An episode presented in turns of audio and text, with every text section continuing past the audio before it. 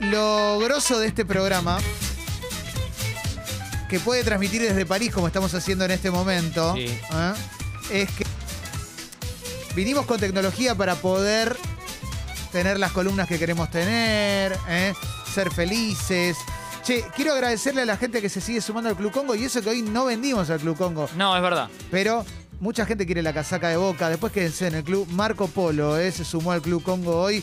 Gracias, loco. Nos Muchísimas pone contentos gracias. y, Sí, y les decimos a los que obviamente no ganen, porque va a ganar uno o una, sí. eh, que habrá más premios. Siempre estaremos para ustedes para, para acercar nuevos y lindos premios. Exactamente. eh. Marco Polo subió la suscripción, no se sumó. eh. Gracias. quiero agradecerle a Esteban que nos dio la letra del tema de los peligrosos gorriones escafoide, Sí. que arranca con escafoide y te juego Rolanga en París sin presión. Muy bien, muy bien armado. ¿eh?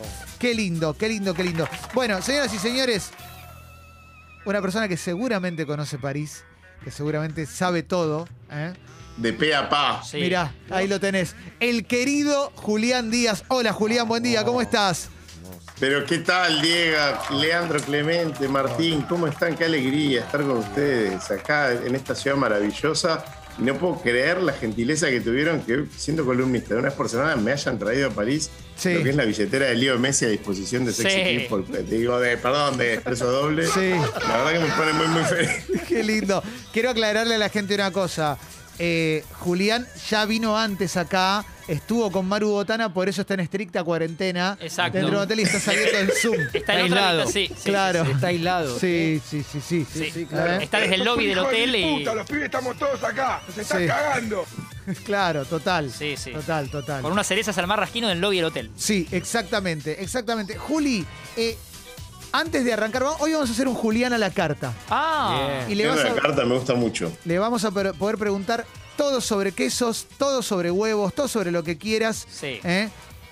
Pero me gustaría A mí preguntarte. me pareció que, Sí. estaba- como estábamos en, en París, estamos en Francia, hablar de quesos me gustaba mucho, pero Sí. creo que también podemos hablar de huevos porque nos agarró la duda si no habíamos hablado hace mu- muy poco de queso. Sí, sí. Siempre sí, caemos sí. en algún queso igual, pero. Claro, es lo más rico. Qué lindo. No, es- pasión nacional el queso. Sí. sí, y además un Julián a la carta vale todo también. Le puedes preguntar en la app de Congo, descarga Exacto. gratuita, envíale tu, tu pregunta. Mejor que los chistes que tienen los haga fuera del aire, ¿no? sí, siempre, siempre, siempre, la verdad que. Se le puede preguntar a, a Julián si, primero como, como especialista que es, si, si Marianela y yo dijimos bien. Yo eh, es la primera vez que estoy en, Sí, sí, sí. en París, en, Francia. ¿no? Y Sí. Marianela, bueno, vivió muchos años allí o aquí, pero esto de los quesos como previa de cualquier comida, Julián, que el francés medio, eh, antes de comer lo que haya elegido una hora antes, eh, hace un bandejeo de queso. En general es al revés, es después de Ah, comer. después, antes, antes del, antes, del, antes del postre, Ajá. que es una, tra- es una tradición relativamente popular, digamos. Es, es como muy. está muy arraigada. En cualquier casa de clase media te- se termina el morphy, sea lo que fuera. eh, y, se, y, se, y se hace una pasadita de queso, se pone una tabla de quesos al diome eh, y tiene todo un protocolo. Siempre se comen primero los quesos más suaves, después los quesos más fuertes. Es muy importante la forma en la que se corta el queso, no es lo mismo cortar un queso duro que, un queso blandito, un queso azul Sí. o digamos. todo. Sí. Tie- Tiene, Francia tiene una, una especie de obsesión cuasi patológica con el tema quesos, porque cada pueblo prácticamente tiene su propio queso, cada región seguro. Y cambia, obviamente, por la región cambia el clima, cambia la alimentación, qué tipo de animales. Entonces, las distintas regiones tienen distintas denominaciones de origen. Entonces, no es lo mismo el camembert, el camembert de Normandía con denominación de origen que un camembert cualunque del centro de, de Francia, por ejemplo. Qué groso y eso, eso Juli. hace que tenga distinto precio. Es un mundo maravilloso. Sí. Es muy groso, viste, que dijo Camembert y después bajó a nuestro estrato y dijo Camembert. Claro, para que Claro. entendamos, Sí, ¿no? se Claro. Se corrigió como, sin estar mal, pero se corrigió igual. Como Mouche Sí. y Mush. Eh, Exactamente. No, nos dice El virrey. Noir. Claro, claro, Juan, claro. Noir también. Sí. Pueden enviarle preguntas a la app de Congo. Yo ¿eh? le iba a decir a Juli a consultar Sí. sobre esto que, que- que acaba de decir. Eh, yo solo, Juli, pienso en lo calórico. ¿A, a qué voy con lo deportivo, no? Eh, si los franceses cenan, después se toman su licencia para unos quesos y después viene el postre. Es medio un quilombo al estómago, ¿no?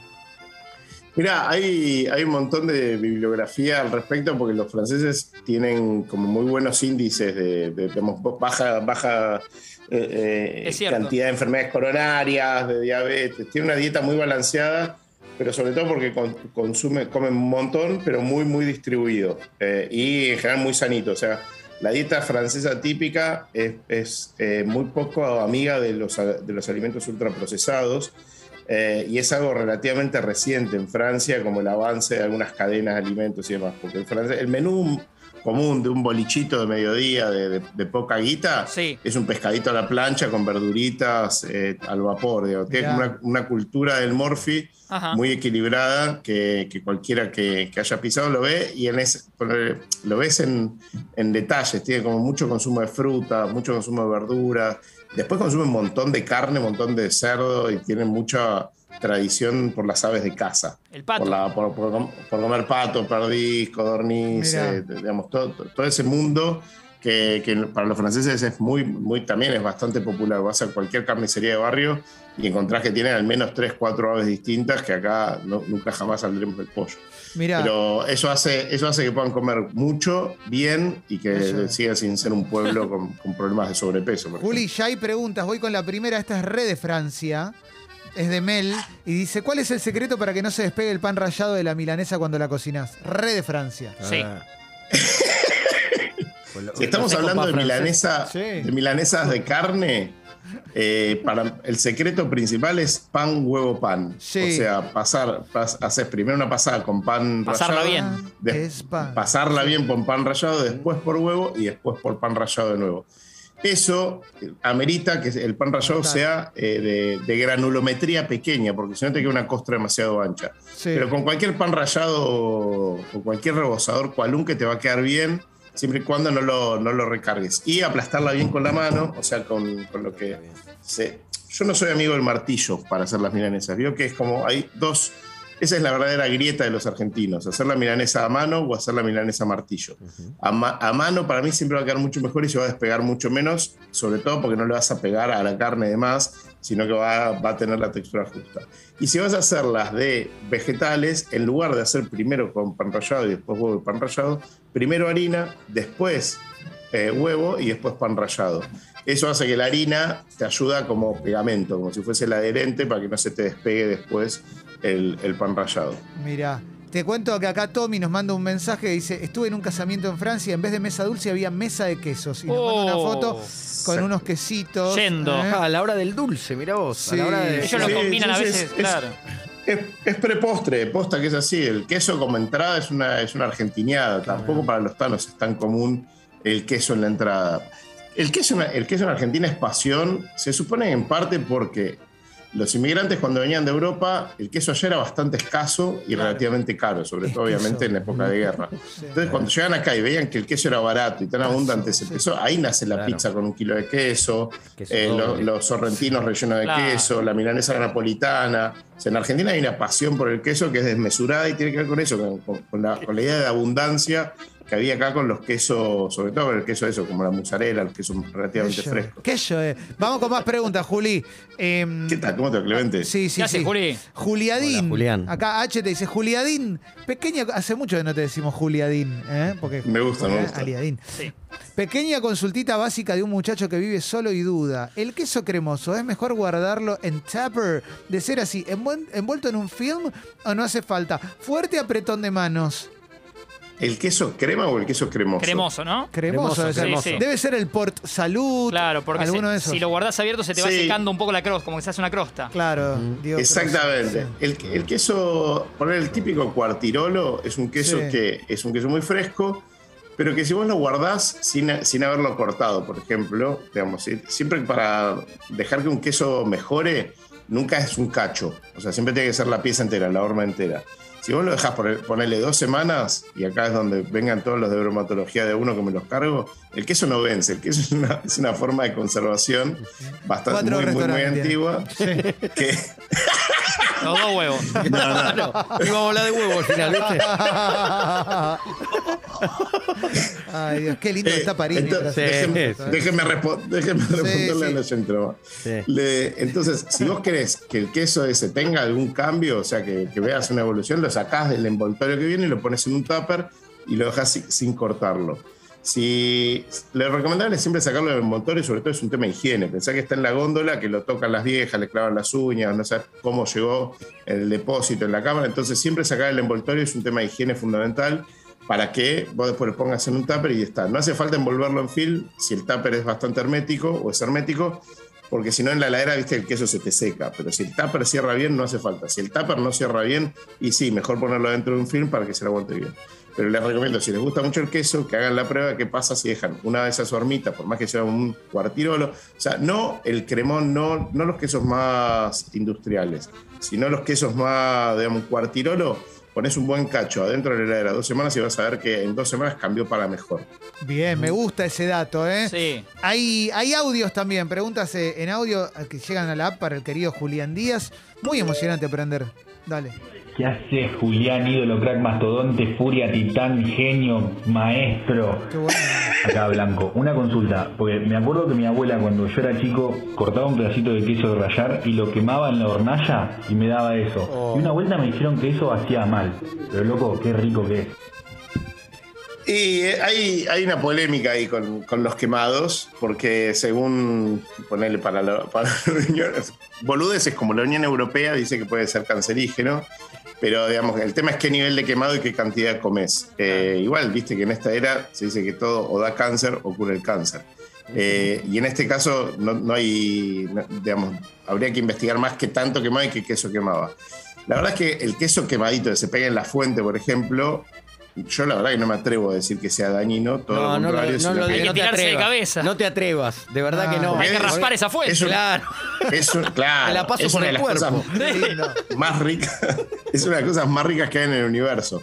El tema está en no zarparse quemado, que no esté negro, sino que esté gratinado, que esté crocante sin que llegue a estar carbonizado. Claro. Tono Miguel del Cel, ¿no? Hasta ahí. Sí, claro, claro, claro. A ver, hay más preguntas por audio. Hay un montón de texto también. Nosotros sí tenemos también en un rato y mi logro, ¿eh? sépanlo. Desde No sé- París, sí.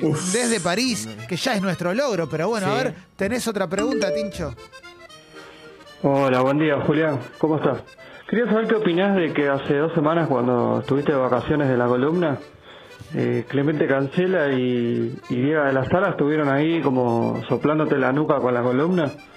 Clemente Cancela contaba una sopa de brócoli o algo así, y, y el señor Diego de la Sala comentaba sobre la pizza y el, el tomate que está además en la pizza napolitana. Sí. Quería saber qué opinás al respecto, señor. Mira, Ah, para, para, yo para. soy- Eh, Sí. Para que Diega te va a decir lo que le pasa con la, pis- la pizza Sí. Yo te napolitana. voy a decir, y después te voy a decir la frase de, de un entrevistado que Sí. tuvimos Se picó, aquí. eh, se picó. Sí, sí, sí, sí. No, yo lo que digo es que eh, la- voy a tratar de encontrar las palabritas para no insultar al aire. Sí, digo sí, que sí. la pizza napolitana es la pizza más sobrevalorada, pero por lejos. Acá te banco, ¿eh? ¿Estás seguro de lo que Eh, estás Mirá que sí, Julián tiene una es- pizzería que cumplió 94 años. Bueno, entonces él Esta debe semana, saber que llevo Uno de él y No. 93 de los No, no, anteriores está dueños. bien, está Sí. bien.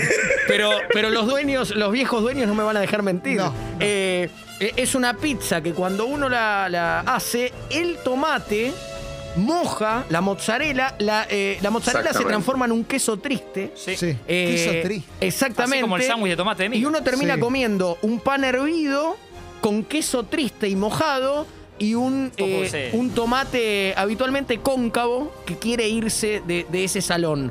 Eh, esto lo apoyó, digo, por si... eh, ojo con quién te vas a pelear. Sí. Esto lo apoyó Osvaldo Príncipe que dijo, cuando el tomate llora, no sirve más. Y además Osvaldo Príncipe tiene un estadio propio, ¿verdad? El parque. El, el parque de los príncipes, claro. Donde va a jugar Messi Bre. Sí. Yo quiero eh, decir que he estado de acuerdo con Diego de la Sala 700 millones de veces en los últimos 34 años desde que lo Oh. escucho. Claro, sí. No Nunca en mi vida estuve tan de acuerdo como ahora, absolutamente de acuerdo con Diego de lo que estoy. Kino Chique. Seguís en la academia. Kino Chique. Vamos. Esto es increíble. Esta bendición La- no la esperaba. Voy a, voy a decir algunas cosas al respecto. La, la pizza napolitana es una pizza que debería servirse solamente cuatro meses al año, que son los meses donde el tomate está más rico. Cuatro o cinco meses al año, ¿Sí o no? que es cuando conseguís tomate bueno en Buenos Aires. Y la clave, para que esté bien, la napolitana es cortar el tomate muy, muy, muy, muy finito, como si fueses un miserable. ¿Por qué? Porque ahí no va a tener tanta agua para alargar y te va a dar el sabor que necesitas y no va a aguar la mozzarella, como dice Diego. Entonces la clave está en que cuando no hay tomate, es como el daiquiri, Diego. Si no es época de durazno, no te pidas daiquiri de frutilla. Si no es época de, tomate, sí. no te pidas una Y si napolitana. vas a tomar alcohol, no te pidas daiquiri. Sí. Claro. Y si vas a comer pizza, no pidas La napolitana. frase fuerte es Claro, sí, sí, sí. Exactamente. Hay una frase fuerte que es el daiquiri es para boludos, que la dijo más de un escritor. Sí, sí, Galeano. Galeano en su Galeano lecho- dijo- El Daiquiri para boludo y otros para boludo. cuentos. El Sí. último libro de Galeano. En mí, el Daiquiri para boludo y otros cuentos. ¿eh? Sí, sí, sí, sí. Che, hay mucho, Por- ¿eh? Mucho, mucho Por eso mismo hago, hago un solo comentario. Por eso yo, en, en este momento que Clemente mencionó mi pizzería, hacemos napolitana de invierno, que es con tomates secos y Locura. tomates, Oh. y tomates están previamente cocinados al para que no larguen toda esa agua. Ahí va. Y bueno, te tengo que pasar el aviso, porque para mí es un tema que define, de- divide las aguas, la calidad del producto, se divide ahí, porque vos decís, no, qué linda la napolitana, y después te viene esa, musa- esa mozzarella nadando en el agua de un tomate verde y te pones a llorar, esa angustia, Sí. Lindo. dolor. Hay más audio, Julián, para vos, que la gente te quiere en Qué serio, hermoso, ¿eh? ¿eh? Hola, Julian de mi vida. Me olvidé un cacho de queso en la heladera. Me olvidé, no sé. La cuestión es que abrí el paquetito, estaba ahí todo verde. O, ah, no todo verde, pero tenía algunos algunos bichitos verdes, estaba medio seco por afuera. Eso se puede comer igual, ¿no? Si lo mando en una salsita que se derrita, que aflama, ¿no? Pero Lucho, pero por supuesto. Lo que hay que hacer es sacarle todo lo que tenga afuera, que, que no, que no tenga buen aspecto, o sea, cuando se le arma ese verdecito, que pueda tener un poco de moho y demás. Hay, hay muchos tipos de moho en el mundo. Hay mohos que son muy dañinos. O sea, el queso no, el queso no desarrolla moho dañino, pero sí no está bueno para comerlo porque no es linda la textura y toda la parte que es reseca tampoco es rica. Le sacás esa parte y todo lo que está dentro es, eh, se llama arte. El queso, eh, lo- lo- el único momento en el que un francés lo deja de comer es cuando ya tiene mucho olor a amoníaco o Ah. cuando puede, puede empezar a moverse solo por la tabla, cuando es que tiene insectos que lo trasladan. Pero para un francés no existe un queso podrido. Qué lindo lo que nos Qué cuenta hermoso. Juli. Sí. ¿Tenés alguna más? Y con esto cerramos, ¿eh? porque en instantes tenemos mi logro, ¿eh? Julián, desde. Mira, ya- yo ya me siento logrado con, con este cariño de ustedes, de los oyentes, con haber acordado de una manera tan trascendental con Diego. Eh, Para mí fue que importante está, también. está hecho el año con esto. Muy turista se vistió Julio y acá en París lo vemos en Bermuda, por la gente Sí. no lo está viendo, pero acá en París con nosotros y tiene una cámara de fotos colgando. Sí, sí, sí, sí. hermoso. Totalmente, totalmente. Igual no Y te una horma, y una horma de queso en la otra mano. Sí, sí, sí, sí, sí. Mira, Cresta dice, antes del audio, eh, para que se sienta bien. Estuve unos días en Capital, lo primero que hice apenas llegué el sábado pasado fue ir a la fuerza a comer tortilla de papas. Oh, ¿eh? Rico. Vamos, Uf. Juli. Vamos. Recordemos que la fuerza forma parte del Club Congo, ¿eh? Y, y podés ganarte Bermuda y Triolet si sos socio o socia del Club Congo todas las semanas. Belleza. Digo, más allá de esta camiseta de boca que estamos regalando, Sí. siempre hay un montón de premios y la fuerza es uno de los lujos Hoy hay que ir, hoy viernes a la fuerza. Yo fui Y el. creo que es ¿Cómo? de, la- de las creo que es de la, de la única manera que te puedes ganar una botella de la fuerza. No regalamos nunca jamás una botella, salvo en el Club Congo. Totalmente. El domingo pasado esto lo voy a contar. Si Contalo, Julián contalo, Clemente, me- me tenés lo un permite. micrófono. O el lunes, no me acuerdo, feriado. Julián me manda un mensaje y me dice, ¿caminata? Y le digo, dale. Nocturna, Cuídame, ¿no? Clemente. Sí. No. Cuídame. Era, pe- pero no, esto era tipo 7 de la tarde, Ah, ¿eh? no ok. era la, la que te dije, la que fui a la placita, sino la otra. Ah. Y viene él con su señora esposa Cuídame, Clemente, estamos al aire. y fuimos a caminar. Bien. Viene él con sus dos esposas. Sí, desembocamos en la fuerza para tomar un bermucito, tranquilo, ¿viste? Él cuando llega, cuando ya. Yo le digo, no, no estoy para caminar mucho. Me dice, "Ya, ¿qué, qué, pues te acompañamos? No quedó tan claro. Y- sí, sí. Y como que no se había hecho el service de los 100.000 kilómetros. Mermó. No andaba el embrague, no andaba el embrague. No andaba el embrague. me- ¿Se desplomó, me habían no? puesto anestesia, Sí, sí, tenía el sí. dentista, el dentista el sábado a la tarde y tenía la anestesia a la boca y me Claro. patinaba un poco la lengua. Hablaba Sí, medio amigacho. sí. Claro, claro. No, había tomado una copita de Jerez antes de venirme a buscar. Ah, Venía de un asado, ¿viste? Él le Pablo Jerez. Tiene como tradición una copita de mistela Claro. cuando termina, Sí, ¿viste? Sí. Cuando repetís el limonchelo ya es peligroso. Sí, Fuga y mistela. Sí, Claro. sí, sí, sí, sí. Mistela Bueno, Pérez había- Sí. Era la hora, era, la- era el atardecer, pensá Sí. que veníamos de un asado que había empezado al mediodía. Claro, o sea, había- claro. se- se- lleva- llevábamos siete horitas ya de Opa. tiqui, tiqui, tiqui, Sí. Qué lindo. Embebido. Sí, total, total. Vamos con la última pregunta para el querido Julián en audio y después ya lo liberamos que tiene que volver a cumplir su aislamiento en el castillo de Maru Botana, ¿eh? así después podemos ir paseando. Juli, te hago una consulta, porque yo compré un queso rallado en un supermercado, en un tapercito sobre bien de plástico. Uh, Lo abrí, le puse la pasta, qué sé yo, y después de unos días se puso verde el queso. Obviamente me la agarré con el supermercado, todo, pero vos lo que estás diciendo, con respecto a lo que estás diciendo de que no se pasan, o, o no, eso estaba hecho verga. No, ahí, ahí- mira, menos mal que menos mal que pasaron este mensaje. Sí. No, no llegué a hablar en contra de todo.